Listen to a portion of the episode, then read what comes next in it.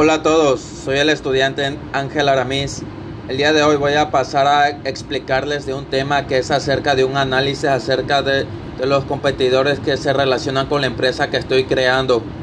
Bueno, mi empresa es acerca de un restaurante que es una empresa chica que se dedica a vender comida china y entre otros platillos. Como está la competencia de hoy en día, hay muchos restaurantes que se dedican a vender comida china debido a que hay muchos chinos que se que quieren que se quieren venir a vivir aquí a México para poder ir vendiendo sus productos y servicios. En mi restaurante hay una relación similar a la comida que se vende en los restaurantes chinos, pero a diferencia de esos restaurantes en el mío a la comida china se le van agregando diferentes ingredientes especiales para que la misma comida vaya agarrando un sabor mucho más delicioso en mi sí, más delicioso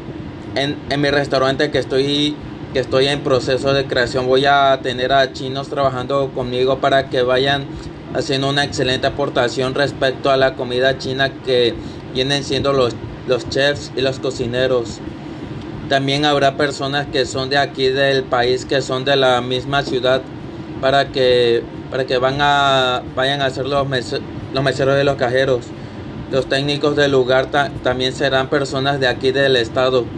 Hoy en día como estamos viviendo en un mundo muy competitivo, he notado que hay empresas o negocios de cualquier tipo que, que se hayan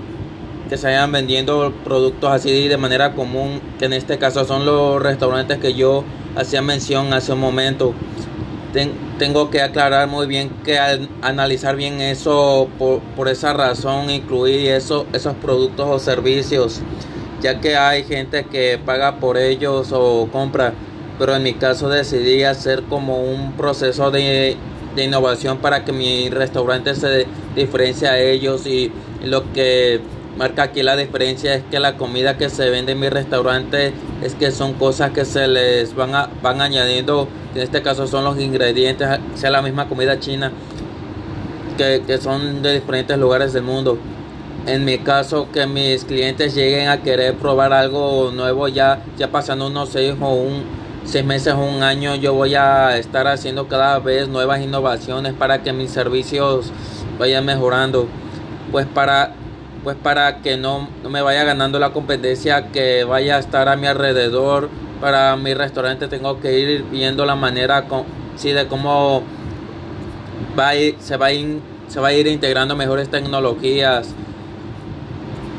o, o haciendo innovaciones por así decirlo sí que son los aires acondicionados, las televisiones y entre otras. También ir capacitando a las personas del negocio para que vayan obteniendo nuevos conocimientos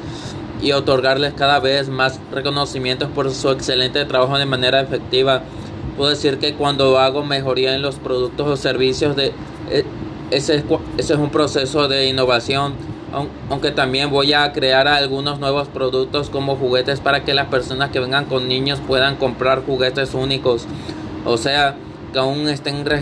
aunque aún no estén registrados como tal, pero que así mi negocio siga, siga ganando la, la competencia. Cuando hago mejoría en el desarrollo humano, que en este caso son los trabajadores, aquí incluyo el término de capacitación entonces todo lo voy a estar haciendo de manera constante para que el restaurante que estoy creando vaya a ser diferente a los demás, aunque no exista una diferenciación como tal, ya que va a estar vendiendo al fin y al cabo comida china, pero nunca voy a pero nunca se va a saber su fórmula. Lo que sé es que los que los mismos chinos en sus negocios de comida van sacando nuevas comidas por lo que se atreven a decir que esta que está hecha como tal sé, que no se atreven por así decirlo. Pero mucha gente sabe que los chinos van comiendo de todo, por lo que la gente va suponiendo que viene siendo perro lo que van comiendo, pero pero eso ya se prohibió en China hace algunos años y hace poco se prohibió el murciélago que fue el año pasado. Y entre otros animales, pero eso no quiere decir que sigan comiendo animales y que vayan agregando ingredientes especiales ya que ellos no los comen así crudos. Ellos van cocinando y van agregando los ingredientes para que así su comida se les dé un buen un sabor, por así decirlo. Por esa razón en mi negocio voy a tener contratos al contratados algunos chinos ya que como ellos son los que saben esos ingredientes y se les pondrá otros ingredientes para que así vaya agarrando diferentes sabores de las comidas. Y como he visto dentro de los restaurantes chinos no llegan a tener instalaciones que las parejas que vengan con niños que vayan a querer distraerse por así, por así decirlo este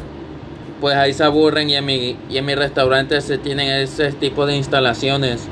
Bueno, esto fue todo lo que tenía que decir para dar a conocer la relación que existe entre los restaurantes de comida china junto con el mío. Hasta la próxima.